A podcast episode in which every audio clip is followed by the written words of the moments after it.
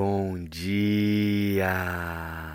Lindo, maravilhoso e abençoado dia na presença de Deus.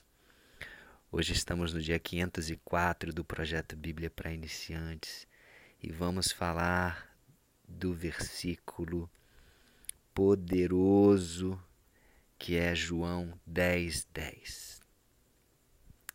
É um dos versículos preferidos meus e eu separei hoje para falar única e exclusivamente desse versículo que tem tanta coisa para a gente falar sobre um versículo apenas. Amém? Bom, vamos ler o versículo aqui. É, depois que Jesus falou, Eu sou a porta, no versículo 9, agora no versículo 10, ele vai falar: O ladrão vem somente para roubar, matar e destruir. Eu vim para que tenham vida e a tenham em abundância. Vida em abundância. Amém? Uau! Bom, vamos separar esse versículo em duas partes, uma parte ruim e uma parte boa, tá? Ele fala primeiro: o ladrão vem somente para roubar, matar e destruir. Essa é a parte ruim. Bom, como que o ladrão, né, o inimigo, né, aquele que, que nos tenta, aquele que quer nos roubar, matar e destruir. Como que ele pode fazer isso nas nossas vidas?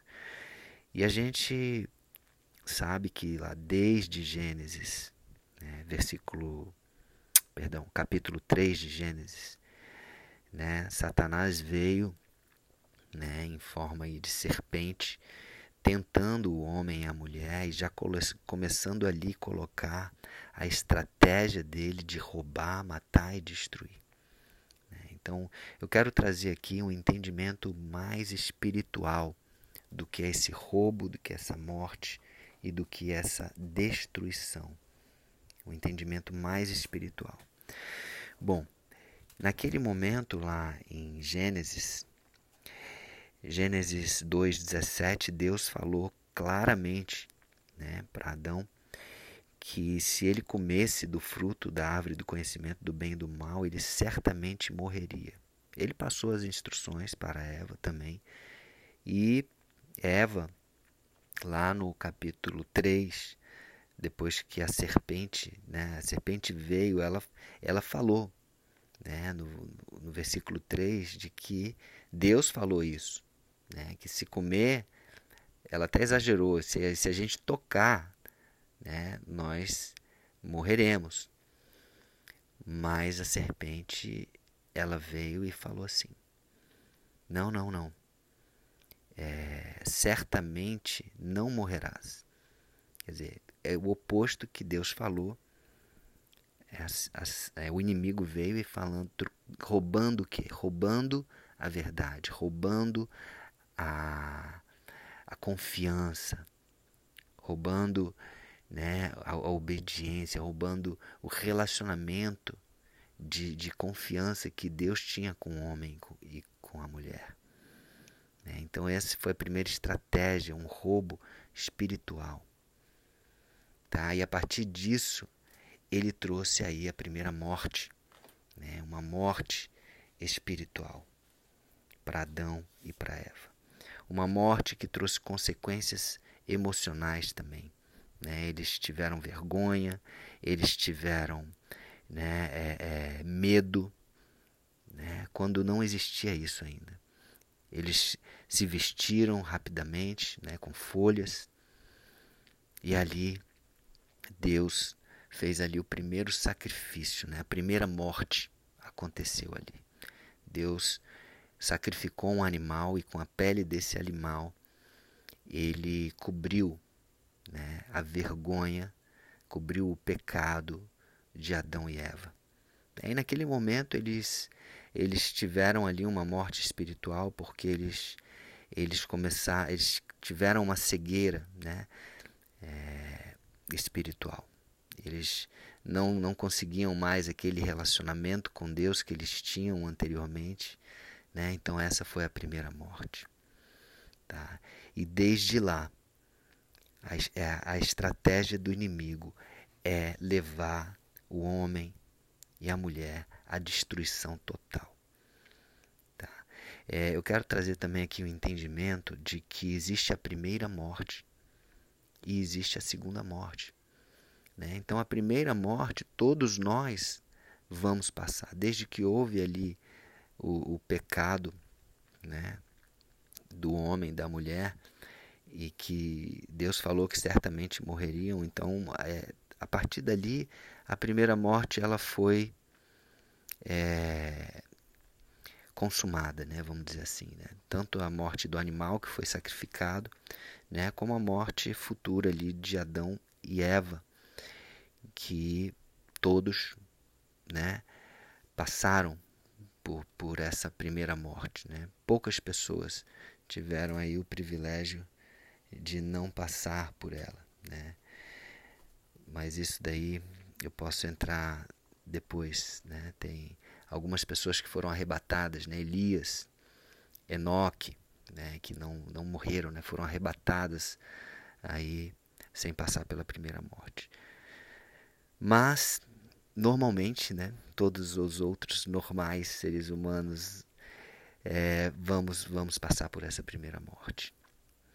É, o inimigo ele quer destruir. Ele quer destruir. A destruição, tá? No meu entendimento aqui, é uma destruição espiritual, que é uma destruição que nos leva ao inferno. Ele veio para trazer destruição de todas as formas, destruição física, né? que ele quer destruir a nossa a vida mesmo, ele quer destruir a nossa saúde, ele quer destruir emocionalmente, né? destruir casamentos, ele quer destruir famílias, ele quer destruições, mas o objetivo principal dele é a destruição espiritual. Aí nós temos que ter esse discernimento. A destruição espiritual é a segunda morte. Tá? Apocalipse 2,11 diz assim: ser fiel até a morte. Ser fiel até a morte. Falando para a igreja em Esmirna. E dar-te-ei a coroa da vida. Quem tem ouvidos, ouça o que o Espírito diz às igrejas. O vencedor de nenhum modo sofrerá o dano da segunda morte. Então, a segunda morte é aquela que nos leva ao inferno. Tá? Lá em Apocalipse 2,14 diz: Esta é a segunda morte, o lago de fogo. Né? O lago do fogo eterno. Então, que eu e você possamos ter esse discernimento espiritual. É, ele vai roubar em financeiramente, ele vai roubar emocionalmente, ele vai roubar nossa alegria, vai tentar roubar nossa paz, nossa esperança, mas o objetivo maior dele, né, é nos destruir totalmente espiritualmente. Tá? Então que tenhamos que sejamos atentos a isso, que não que não e ele só consegue isso através de legalidade. O inimigo ele só consegue tocar na nossa vida, ele só consegue nos roubar, ele só consegue nos matar, matar né, espiritualmente, cegueira, matar os nossos sonhos, matar uma série de coisas. Ele só consegue no, nos destruir se nós dermos legalidade. E como que a gente dá legalidade? Através do pecado. Quando nós pecamos, nós abrimos uma brecha na lei para que ele possa tocar na nossa vida. Tá? Assim como o livro de Jó, né? Jó é um livro que fala muito claramente sobre isso. Né? O próprio Jó ele era protegido né, por Deus. O inimigo veio pedindo né, que testasse Jó, Deus permitiu, né, e, e, e ele pôde tocar ali agora em, matou ali os filhos de Jó, os dez filhos, tirou a saúde, uma série de coisas, mas não tirou a vida porque Deus não permitiu. Mas no final Deus restituiu tudo em dobro. Menos o número de filhos, que foi exatamente o mesmo número, mas restituiu tudo em dobro, inclusive a alegria, tudo, tudo em dobro na vida de Jó. Mas nós só podemos é, ser tocados pelo inimigo se dermos legalidade para ele. Então, que você possamos ter esse discernimento também. Não vamos dar legalidade. Agora, existem situações né, em que, por exemplo, a cegueira, o, o, no capítulo 9, o cego de nascença, Jesus falou não, nem ele pecou, nem os pais pecaram. Essa cegueira, isso é para que as obras de Deus sejam realizadas na vida dele. Então, tem situações na nossa vida e todos nós vamos passar sim por tribulações, por provações. Jesus falou: Na vida tereis aflições, mas tem de bom ânimo, eu venci. Então, ele está com a gente. As tribulações, as provações, elas são para nos aperfeiçoar, para aperfeiçoar o nosso amor, são para, para nos fazer crescer então, nem tudo que a gente passa é, é, do inimigo, nem tudo. Né? A gente não pode achar que tudo é o inimigo, tudo é, é, é, é, é porque a gente deu legalidade. Não. Né? Existem situações em que Deus ele, ele, ele, ele nos prova, né? como provou Abraão, né? Falam, pedindo o próprio filho, filho da promessa.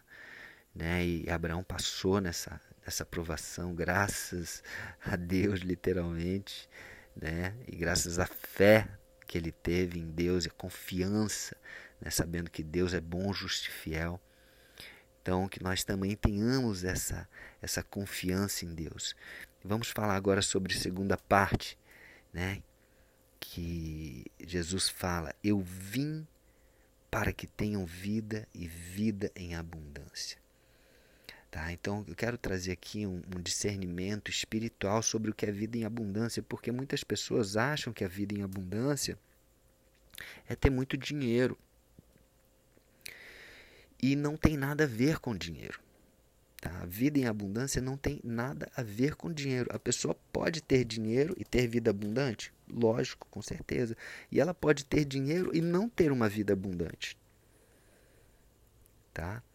É, inclusive, é, Jesus falou lá em Mateus 6, versículo 25 em diante, falou assim: ó, Por isso vos digo, não andeis ansiosos pela vossa vida, quanto ao que vez de comer, quanto ao que vez de beber, nem pelos, pelo vosso corpo, quanto ao vez de vestir, não é mais a vida mais do que o alimento e o corpo mais do que as vestes. Então, assim, com isso, Jesus está falando assim: ei, eu tenho tudo que você precisa. Tudo. E eu tenho em abundância. Quando Jesus multiplicou ali os pães e os peixes, sobrou. Né? Então, é, existe uma abundância gigante para mim e para você. Né? E aqui ele está falando para não trabalhar? Não, ele não está falando para não trabalhar, muito pelo contrário. Né? Ele mesmo fala né, que o próprio pai trabalha né? Então, eu, é, digno é o, é o trabalhador do seu salário. Muitas vezes ele fala sobre isso. Ele não está falando para não trabalhar, ele só está falando para não ficar preocupado, para não ficar ansioso. E outra coisa, em outro versículo, ele fala aqui, no versículo 19: Não acumuleis para vós outros tesouros sobre a terra, né?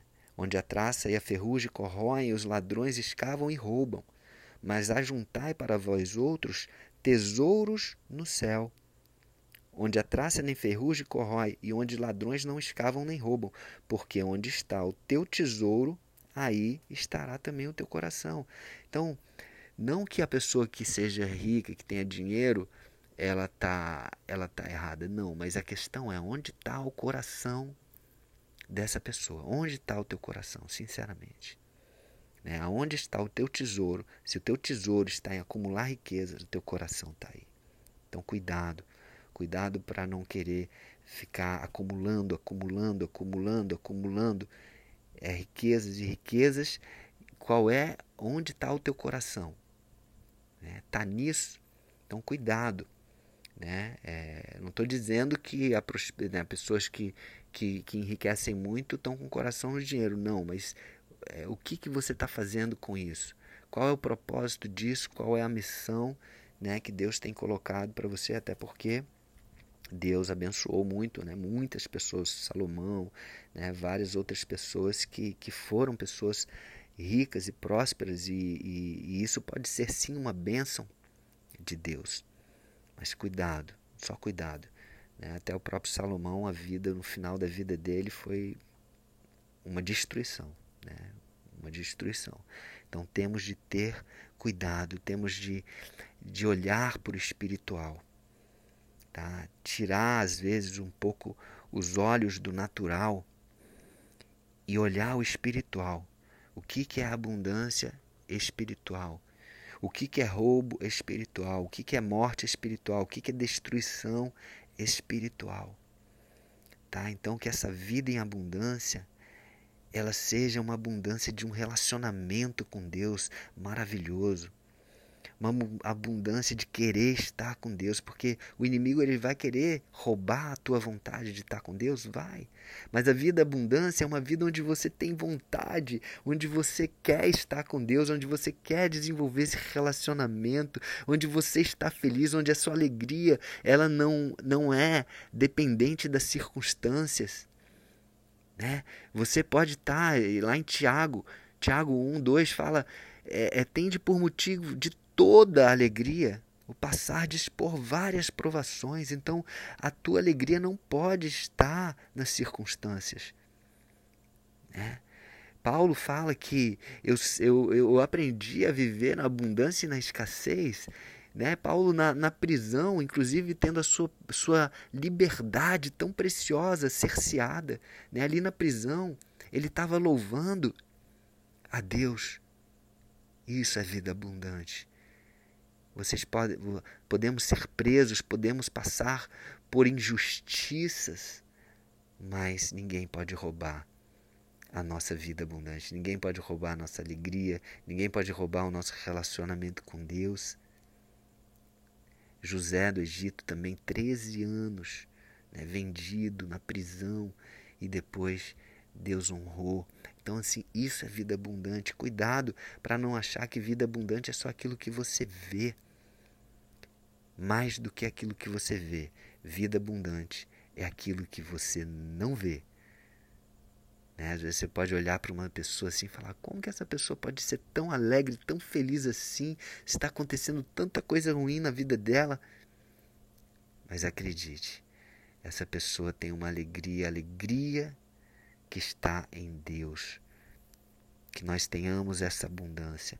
E olha, uma reflexão aqui. É, quando eu estou aqui no, no Havaí, né? No momento eu estou em quarentena, então não estou podendo sair do quarto.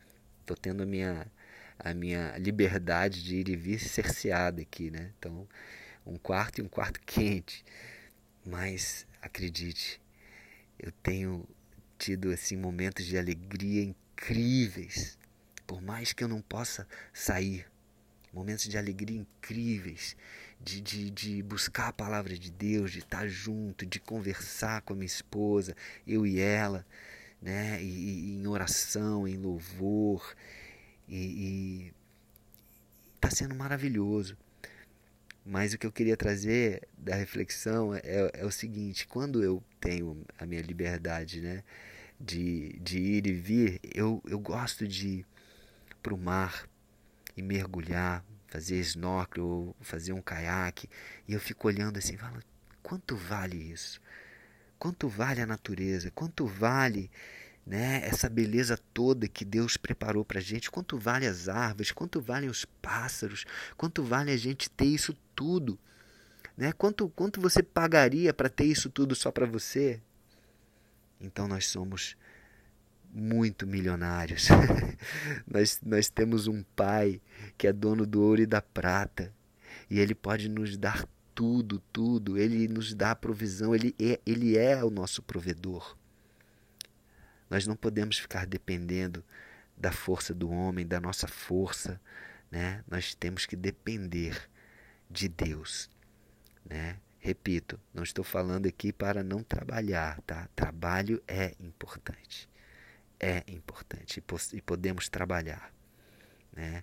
De qualquer forma, nós podemos trabalhar. Podemos estar é, em diversas situações de privações, mas podemos trabalhar. E o trabalho também não é só o trabalho material, existe um trabalho espiritual, existe um trabalho de ser luz, de ajudar pessoas, de, de, de fazer diferença na vida das pessoas, de levar Jesus, né, de evangelizar, de levar esperança, de levar paz, de levar amor. Isso é um trabalho maravilhoso. Amém? Então é isso, eu poxa, um versículo e 20 minutos de áudio, né? Talvez um dos maiores áudios falando sobre um versículo só. Que, que esse que esse entendimento espiritual da vida abundante esteja sobre as nossas vidas, amém? Porque Jesus veio para que nós tenhamos essa vida. Não vamos fazer que isso seja que, que não venha a acontecer, né? Que seja em vão. Né? Vamos fazer que essa vida abundante aconteça sim. Vamos honrar a Jesus. Vamos honrar a vinda dele aqui para morrer por nós. Né? Ele veio para isso, então que nós possamos honrar com a nossa vida abundante. Amém? Então é isso. Um beijo no coração e até o próximo dia do projeto, também com muita coisa forte, poderosa. Jesus vem aí com o quarto Eu Sou, né? no livro de João. Um beijo no coração e até o próximo dia.